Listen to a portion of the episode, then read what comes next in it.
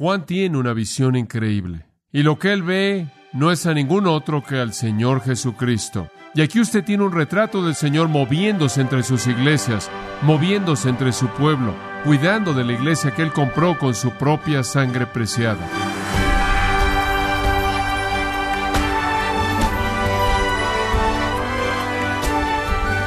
Sea usted bienvenido a su programa Gracias a vosotros con el pastor John MacArthur.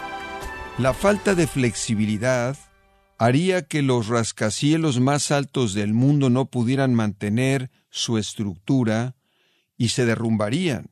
Pero cuando se trata de la Iglesia, ¿cuán importante es la flexibilidad? John MacArthur analiza la tendencia de adaptarse a la cultura. La anatomía de la Iglesia es una de nuestras series más populares en Gracia a vosotros. Ahora, ya hemos hablado del esqueleto. Hemos hablado que nosotros como un cuerpo, si estamos usando la analogía de un cuerpo, y somos como un cuerpo, tenemos que tener un esqueleto, y hablamos de esas cosas esqueletales, un alto concepto de Dios, la prioridad absoluta de las escrituras, claridad doctrinal, santidad personal y la idea de autoridad espiritual. Y después entramos a los sistemas internos, el flujo de principios de vida. Como en un cuerpo, el cuerpo depende para su vida de que fluya en él esos sistemas. Entonces dependemos de ciertas actitudes espirituales y esas actitudes deben fluir por el cuerpo. Y le he estado presentando las actitudes que son más críticas. Hemos hablado de obediencia, la cual me parece que es la actitud más importante de manera suprema. La actitud de humildad, de amor, de unidad, de servicio, gozo, paz, gratitud, disciplina personal, rendición de cuentas, perdón, dependencia. La iglesia debe tener un espíritu de dependencia. Yo sé que no hemos llegado al punto máximo yo sé que no somos perfectos, digo, caminamos, tenemos todas estas cosas y venimos aquí. Está para nosotros listo todos estos programas y ministerios maravillosos y tenemos la idea de que simplemente no necesitamos depender de Dios. Ya, pero puede terminarse eso rápidamente. Debe haber una dependencia sostenida. Acompáñeme por un momento al Juan 14, simplemente para hablar de este concepto de la dependencia desde otro ángulo. En Juan 14, usted conoce la situación, estoy seguro, en Juan 14, el Señor se va, es el aposento alto el último discurso de nuestro Señor con sus discípulos, y Él les está prometiendo todo tipo de cosas maravillosas porque realmente tienen miedo. Han dependido de Él para todo, todo. Lo han seguido por tres años. Él les dio alimento que los alimentó. Él pescó peces para que pudieran pagar sus impuestos. Les dijo todo lo que necesitaban saber acerca del reino, de Dios, del hombre, del pecado, de la justicia. Dependían de manera total de Él y ahora Él se iba y estaban afligidos. Ellos estaban profundamente afligidos porque dependían de Él en todo, lo necesitaban desesperadamente. Digo, inclusive cuando Él estaba ahí, ellos continuamente tambaleaban, ¿no es cierto? Y entonces conocían su dependencia. Y cuando Él les anunció que se iba, era un momento de pánico, realmente un momento de pánico, pero en medio de todo eso, Él les hace una promesa que es tan maravillosa. Está en el versículo 13 y 14 de Juan 14. Y todo lo que pidáis al Padre en mi nombre, yo lo haré para que el Padre sea glorificado en el Hijo. Si algo pidierais en mi nombre, yo lo haré. Usted no puede recibir una mejor promesa que esa, ¿no es cierto? Cualquier cosa que pidamos en su nombre, Él lo hará. Dice usted, bueno, ¿qué quiere decir entonces? ¿Cualquier cosa que pidas? Bueno, no, todo lo que pida usted en su nombre. Dice usted, bueno, ¿qué quiere decir eso? Simplemente meter al final de tu oración en el nombre de Jesús, amén, y Dios lo tiene que hacer. Algunas personas creen eso. Eso no es lo que significa. En el Antiguo Testamento Dios dijo, mi nombre es yo soy el que soy. En otras palabras, mi nombre es todo lo que yo soy. Y el nombre de Cristo es todo lo que Él es. Entonces, cuando usted pide algo que es coherente con quién es Jesús y cuál es su obra y cuál es su voluntad y cuál es su deseo y cuál es su plan y cuál es su propósito, y Él lo hará. No significa que usted puede pedir cualquier cosa y simplemente meter al final de su oración esto y lo va a obtener. Significa que cuando usted pide de manera coherente con su voluntad y su propósito, entonces Él lo hará. Y entonces necesitamos aprender como creyentes, vivir en una vida de dependencia constante, la oración, la cual es, oh Señor, lo que sea tu voluntad hacer, hazlo hazlo. De tal manera que no haya amargura si no recibes lo que quieres, si no se hace, si no sucede. Si dependemos de Él para activarlo y cumplirlo, solo si está en línea con su voluntad perfecta. Y como puede ver, esta es la manera en la que el Padre es glorificado, porque entonces el Padre está haciendo lo que el Padre quiere hacer para su propia gloria. Y después el ministerio que está siendo cumplido es el ministerio de Dios en el nombre del Hijo. Y amados, eso es lo que yo quiero en esta iglesia. No quiero el ministerio de hombres inteligentes. No quiero el ministerio de personas creativas Queremos el ministerio del Espíritu de Dios en el nombre del Hijo de Dios para la gloria de Dios mismo, ¿no es cierto? Y le estoy hablando a usted simplemente desde un punto de vista general, pero necesita ver en nuestros corazones un sentido de insuficiencia, de saber qué hacer y cómo mejor hacer lo que nos motiva a la dependencia de Dios, en donde en medio de nuestras oraciones podemos clamar por aquello que Jesús quiere que se haga. Es tan importante esto. Es el corazón de la oración de los discípulos en Mateo 6, francamente, cuando vinieron a Jesús y le dijeron, enséñanos a orar, y él dijo, oren así, Padre nuestro que estás en los cielos, santificado sea tu nombre. En otras palabras, glorioso sea tu nombre, santo sea tu nombre, apartado sea tu nombre, único sea tu nombre. En otras palabras, Señor, lo único que realmente queremos es que tú seas glorificado, que tu nombre sea exaltado por todo lo que tú eres y toda tu voluntad y todo tu deseo que se haga. Después, venga tu reino. Tú haz tu obra tu manera en tu reino. Hágase qué? Tu voluntad en la tierra como en el cielo. Y entonces la oración comienza no con danos, danos, danos, sino santificado sea tu nombre, venga tu reino, hágase tu voluntad. Y hasta que tengamos esa perspectiva en su lugar correcto, no tenemos el derecho de pedir nada. Y entonces se nos enseña, creo yo, a orar de una manera dependiente, en un sentido de insuficiencia que clama que Dios haga su trabajo, su obra a su manera. Y ese siempre ha sido nuestro deseo aquí, siempre ha sido nuestra meta, es que Cristo esté edificando su iglesia y que nosotros simplemente seamos parte de eso. Y me preocupo algunas veces porque nos orientamos tanto a los programas, nos volvemos tan buenos en lo que hacemos y avanzamos tanto en nuestros planes que la oración no tiene parte alguna, excepto cuando enfrentamos el desastre, después del hecho hombre, sácanos de esta, Señor, y probablemente no estaremos en esto si hubiéramos preguntado. No sé usted, pero yo no quiero nada para mí que Dios no quiera para mí. ¿Y usted? Nada. Entonces creo que debe haber una actitud de dependencia y gracias a Dios, simplemente los aliento para que haya más de esa actitud. Hemos dependido de Dios, hemos dependido de su palabra, hemos dependido de la oración, pero necesitamos más. Creo que quizás estamos atrapados en medio de este cristianismo contemporáneo en donde trabajamos mucho y oramos muy poco. No hay nada más maravilloso que haber pasado tiempo en oración, entrar en algo y percibir esa libertad tremenda que viene al corazón que conoce que está caminando por un camino lado a lado del Salvador cuya voluntad está siendo expresada. Esa es la razón por la que dije, porque, saben una cosa, no siempre sucede así, pero que cuando comencé esta serie realmente no sabía dónde nos iba a llevar el Señor. Ni siquiera sé lo que voy a decir hasta que lo digo, pero he tenido ese sentido de compañerismo de Jesucristo paso a paso a lo largo de todo esto, porque realmente creo en mi corazón que conforme lo busqué para saber qué era lo que nuestra iglesia necesitaba para este momento y qué era lo que Él quería hacer en nuestra congregación para estos días, Él me llevó por este camino y esta es la expresión de su corazón para nosotros y entonces este es Él moviéndose, por así decirlo, en medio de los candeleros, dependencia. Hacemos muchas cosas bien, no también que queremos hacerlo en la carne, ¿verdad? Permítame darle otra actitud que necesita estar en la iglesia, flexibilidad, flexibilidad. No voy a tomar mucho tiempo para hablar de esto, pero es importante, flexibilidad. Esto necesitamos poder cambiar. Alguien escribió un libro, dijo que las últimas palabras de una iglesia es nunca lo hemos hecho así antes. Y eso realmente es verdad. Algunas personas han sustituido lo que Jesús dijo en Mateo 15. ¿Se acuerda? Él confrontó a los fariseos y escribas, vinieron a él, lo confrontaron y dijeron, ¿por qué tus discípulos violan los mandamientos de los hombres al no lavarse sus manos? Estaban comiendo, usted sabe, sin aplicar no la limpieza física, sino el ritual ceremonial. Y él dice, ¿por qué esos discípulos violan el mandamiento de los hombres o la tradición de los hombres, la tradición de los ancianos? Él dice, Jesús dice, ¿por qué sus tradiciones violan los mandamientos de Dios? Ahora permítame decirle algo, todos hemos vivido esa experiencia. Las iglesias pueden perderse con una pila, con un montón de tradiciones que se convierten en un bloque, en un muro, para lo que dice la palabra de Dios, ¿verdad? Sucede todo el tiempo. Bueno, nosotros ciertamente no podemos hacer eso en nuestra iglesia. Tenemos esta tradición, como puede ver. Las iglesias pueden tener una organización que es totalmente antibíblica. Pueden tener un estilo de ministerio que es totalmente antibíblico. Y cuando usted trata de meter lo que Dios quiere bajo el mandato divino de un mandamiento de Dios mismo, va en contra, choca con la pared de la tradición. Y entonces debe existir la actitud en la iglesia de flexibilidad. La gente dice, ¿cómo es que tu iglesia está tan organizada? ¿Podrías mandarnos una tabla de la organización? Recibimos cartas así todo el tiempo. Realmente es una broma. Tendrá que ser una película de 16 milímetros. Tendrá que estarse moviendo. No podemos meterlo en una caja y capturarlo, porque Dios trabaja a través de personas y entran y salen y son fuertes y débiles y comprometidos y menos comprometidos y más gente aquí y allá.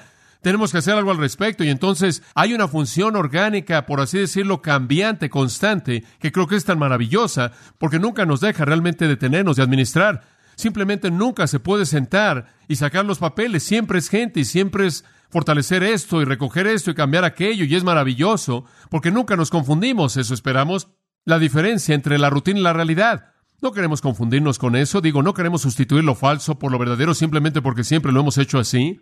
Mi esposa tenía una tía ya de edad que falleció no hace mucho tiempo, una pariente distante, creo, realmente en una tía. Pero bueno, solíamos verla en la época de las vacaciones y le llevamos galletas y demás, y entonces la última vez que la fuimos a ver era la época de Navidad y ella dijo, bueno, John, ella va a la iglesia metodista, ella dijo, ¿tienes un servicio del 24 de diciembre? Le dije, no, no tenemos un servicio del 24 de diciembre. Ella dijo, no. Yo le dije, no. Simplemente animamos a la gente a que se vaya a casa, esté con su familia y hable del significado de la Navidad y el nacimiento del Señor, pero no tenemos un servicio así. Ella dijo, oh, eso es muy malo. Ella estaba muy triste. Ella dijo, sabes, en nuestra iglesia siempre hemos tenido un servicio el 24 de diciembre. Y le dije, ¿en serio? Ella dijo, oh, sí. Yo le dije, ¿fuiste? Ella dijo, oh, nadie va, pero siempre hemos tenido un servicio del 24 de diciembre. Nadie va, le dije. Ella terminó la conversación diciendo, oh, bueno, es simplemente muy triste que ustedes no tengan un servicio de 24 de diciembre. Hombre, le digo, somos criaturas de hábitos, ¿sabe eso? Es tanto bueno como malo. Usted tiene buenos hábitos y es algo bueno que usted es una criatura de hábito, pero usted también tiene hábitos malos. Son difíciles de romper, ¿no es cierto? Tiene un grupo de personas juntos que básicamente están creados con tendencias a cultivar hábitos y se meten en cierta manera de hacer las cosas y trata de moverlos y es sorprendente cuánto resiste la gente a hacer eso. Pero algunas veces simplemente tiene que cambiar las cosas para que la gente no se confunda entre la rutina y la realidad. Entonces necesita ver algo de cambio, algo de flexibilidad. Todos necesitamos ser así. Tenemos que ser flexibles porque dependemos de Dios y Dios puede estar haciendo diferentes cosas. Entristece mi corazón cuando un pastor joven llega a una iglesia y tiene un gran deseo por enseñar la palabra y aplicar la palabra y choca con una pared de tradición y la gente no lo deja moverse. Ellos dicen, bueno, realmente tenemos problemas y tratamos de hacer eso porque tenemos esto por acá. Hombre, eso va a molestar a mucha gente, pero, pero, pero ¿por qué está dejando que las tradiciones de los hombres estorben los mandamientos de Dios? Como puede ver, eso es algo tan maravilloso acerca de esta iglesia. Cuando comenzamos años atrás a descubrir la palabra de Dios, decíamos, oye, esto está en la Biblia, tenemos que cambiar eso y tenemos que cambiar aquello, tenemos que cambiar, tenemos que alinearnos con esto. Y Grace Church siempre ha sido así, es tan maravilloso. Algunas veces enviamos a nuestros jóvenes y regresan golpeados y sangrando seis meses después diciendo, me he estado golpeando contra esta pared de tradición en esta iglesia, no sé si jamás va a cambiar, pero tenemos que ser flexibles. Y también se reduce a vida personal. Siempre pienso en Hechos 16 y Pablo era un tipo de hombre que salía y hacía las cosas, ¿verdad? Creo que nunca se sentó, simplemente se seguía moviendo todo el tiempo y terminó su ministerio en Galacia y en Frigia. Ese es el área moderna de Turquía. Y él decidió que íbamos a ir a Asia, al sur, hacia Asia, ese gran lugar, hombre, un lugar significativo. Las siete iglesias de Asia Menor, ahí en esa área. Él comenzó a ir ahí. La Biblia dice en Hechos 16, 6 al 10, que el Espíritu Santo lo estorbó, lo detuvo.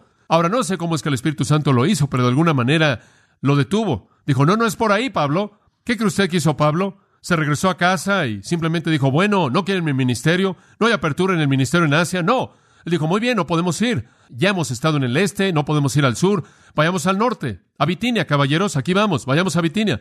El Espíritu Santo dijo, no, no puedes ir ahí. O bueno, veamos, ya hemos estado en el sur, ya hemos estado en el este, no podemos ir al sur ni al norte, oeste, vamos al oeste. Al océano.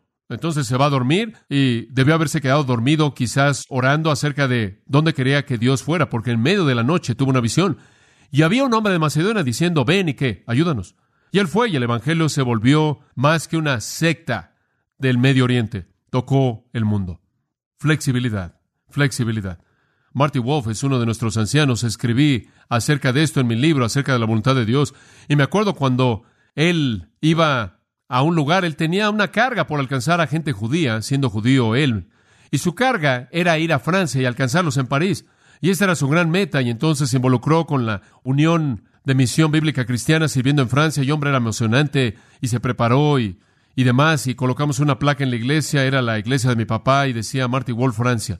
Y llegó el día cuando fue a Canadá, ahí fue. Había judíos también que hablaban francés en Montreal. Dios tenía un lugar diferente, flexibilidad.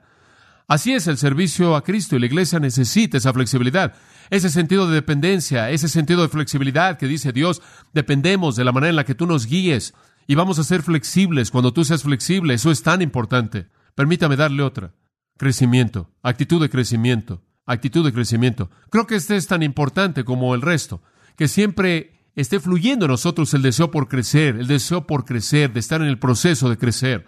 Primera de Pedro 2.2 lo resume diciendo, desead como niños recién nacidos de la leche espiritual, no adulterada, para que por ella, ¿qué? Crezcáis. Ahora, esa analogía es maravillosa porque dice esto. No es como la leche de la palabra en contraste a la carne, esa es una analogía diferente, 1 Corintios 3. Lo que él está diciendo aquí, como lo dice Pedro, de la misma manera en la que los bebés desean la leche, ustedes deben desear la palabra para crecer. Ahora, ¿cuánto desea un bebé la leche? ¿Ha estado usted cerca de un bebé últimamente? Ellos gritan, lloran, patean, se enojan hasta que usted le da lo que quiere, ¿verdad? Digo, básicamente un bebé se preocupa solo por dos cosas. Dele leche y enfrente las consecuencias. Ese es el principio, el final de todo el asunto.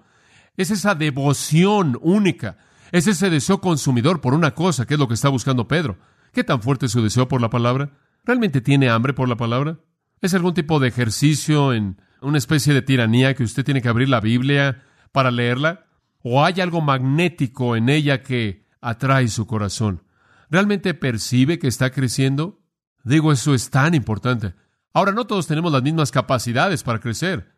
Pero sea cual sea la capacidad que tengamos, necesitamos crecer hasta ese punto y crecemos al alimentarnos de la palabra de Dios. Y sabe una cosa, todos tenemos capacidades diferentes, pero el Espíritu de Dios opera en el corazón, ¿no es cierto?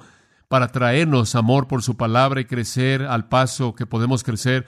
Y creo que lo que más temor hay en mi corazón es que si la iglesia jamás dejara de crecer, si la gente simplemente dijera, bueno, hemos recibido suficiente, ya he recibido toda la teología que puedo recibir, he recibido tanta exposición, realmente sé más de lo que quiero saber, digo, ya ni siquiera puedo encontrar lugar para las cintas, las tengo en el garage, las tengo en la cajuela y yo simplemente no puedo encontrar a quién regalárselas porque todo el mundo las tiene, digo, realmente ya no necesito conocer más, ya simplemente voy a levantar la tienda y me voy a ir a dormir. Pero sabe una cosa, necesita ver esa hambre continua por crecer, ¿no es cierto? Simplemente ora a Dios porque nunca perdamos esa actitud. ¿Sabe una cosa? Pedro lo dijo de otra manera en su segunda epístola, capítulo 3, versículo 18.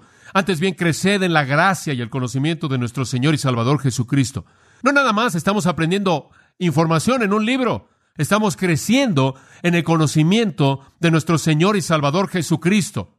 No estamos aprendiendo simplemente información, estamos conociéndolo, ¿verdad? Como puede ver cuando usted nace en la familia de Dios, primera de Juan 2.13 dice que usted es un bebé pequeño y usted conoce al papá, dada, gugu, lo elemental. Y después se convierte en un joven espiritual. La palabra de Dios mora en usted. Usted es fuerte. Usted vence al maligno, pero no termina ahí. Primero conoce a Dios de una manera simple. Después conoce la doctrina y después dice que se convierte en un padre espiritual, que lo conoce aquel que es desde el principio.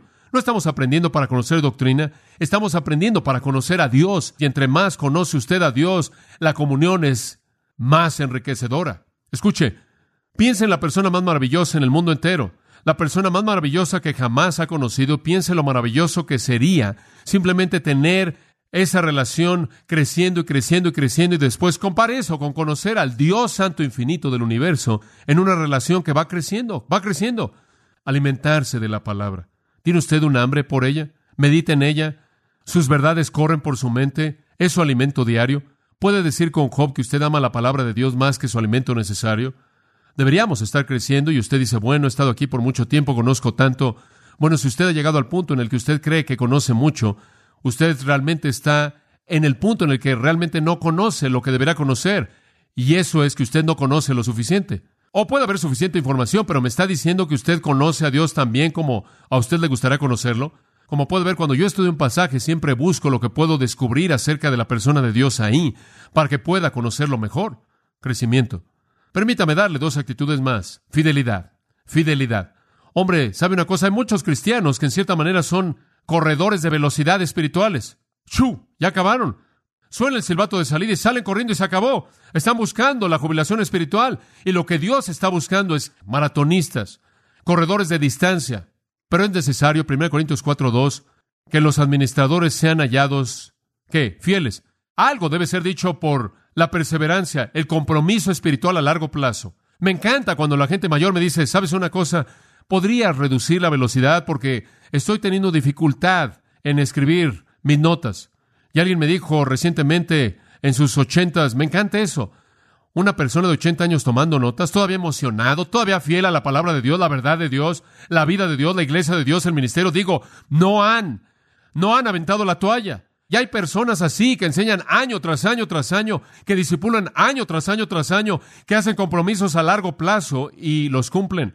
Realmente son los baluartes de la fe, las columnas, porque como puede ver, lo que hace no está basado en una apelación emocional, no está basado en una respuesta inmediata, está basado en la virtud, y la virtud tiene esa cualidad perseverante. Hay muchas personas que vienen a Grace Church cuando pueden, y cuando no vienen, normalmente es porque tienen otras cosas que hacer, pero hay otros que simplemente se mueven de manera fiel. ¿O cuánto necesitamos el espíritu de fidelidad? La marca de la virtud real es el compromiso perseverante, el compromiso perseverante. Observe 2 de Timoteo. Permítame usar a Pablo, quien claro es un modelo en esto.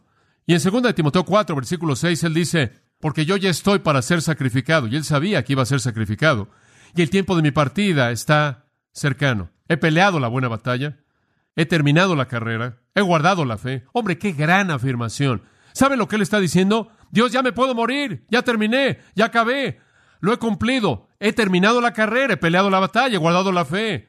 Oh, ¿sabe una cosa? Eso es tan maravilloso. Creo que es algo triste cuando usted ve a un santo envejecer y se vuelve indiferente, o alguien que pertenece a Cristo y pasan los años y se amarga y algunas veces inclusive ve a predicadores o maestros o quizás obreros cristianos envejecen y se vuelven personas amargadas, centradas en sí mismas o lo que sea, y simplemente usted se pregunta qué pasó, qué salió mal. Pero cuando usted tiene esa gracia dulce que va creciendo en una vida de servicio fiel es algo tan hermoso, un espíritu tan hermoso, fidelidad, fidelidad. Usted tiene una responsabilidad y está ahí, la cumple, y cuando el pueblo de Dios se reúne, ahí está usted. ¿Sabe una cosa? Siempre hemos dicho que si toda persona que dice que va a Grace Church de hecho viniera, sería sorprendente, maravilloso. Digo, conozco a personas así en todos lados, todos lados, no importa en dónde. Si voy al supermercado con mi esposa y empujo el carrito, ella compra las cosas, alguien se acerca y dicen, oh, yo lo conozco, usted es John MacArthur, yo voy a su iglesia, en serio, qué maravilloso. No lo he visto ahí. Oh, bueno, voy. Sí, yo voy. Oh, en serio. ¿Estuvo ayer el domingo? Oh, no, no estuve el domingo, no. Ha pasado un rato, pero nos encanta. Nos encanta estar. Oh, qué bueno, qué bueno. Eso es algo triste, ¿no es cierto? Me hace sentir algo mal. O escucho, oh, bueno, cuando vamos siempre vamos a Grace. Nos encanta, lo disfrutamos. Fidelidad, fidelidad simplemente estar ahí para adorar de manera constante, para servir constantemente, para orar constantemente, todas estas cosas. Y es una sociedad tan distraída, en la cual todos somos jalados en múltiples direcciones, es difícil mantener las prioridades en orden. Una última, me gustaría que pudiera decir más de eso, pero se acabó el tiempo. Una última actitud es esperanza. ¿Esperanza? Oh, qué gran palabra, esperanza. Significa seguridad para el futuro. Significa que no tememos la muerte. Significa que de hecho vemos hacia adelante para lo que nos espera en la vida y la muerte. De hecho, me encantan las expresiones en Romanos 12:12, 12, gozosos en la esperanza. Hombre, la muerte no nos da miedo. Digo, tenemos un servicio funeral por aquí y es una celebración.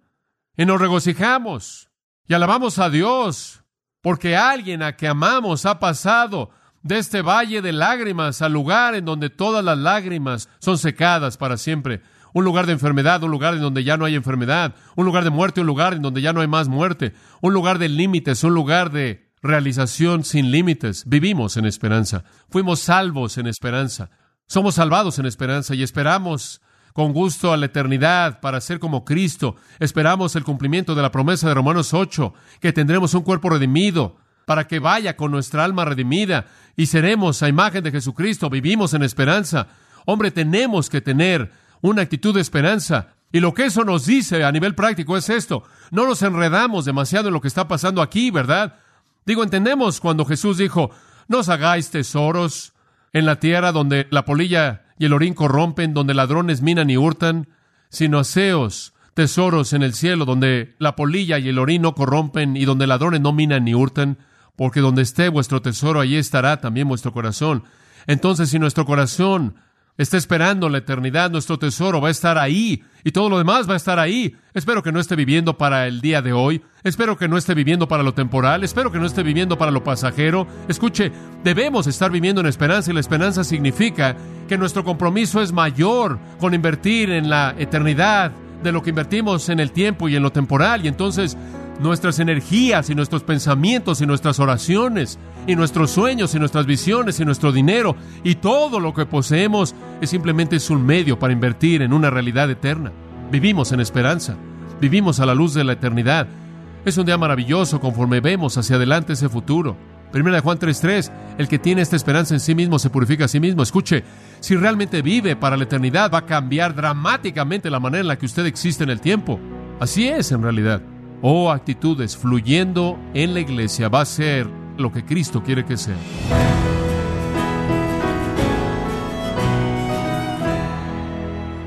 John MacArthur ha señalado que para depender de Dios debemos ejercitar flexibilidad, pero no comprometer la palabra de Dios mientras Él nos guía.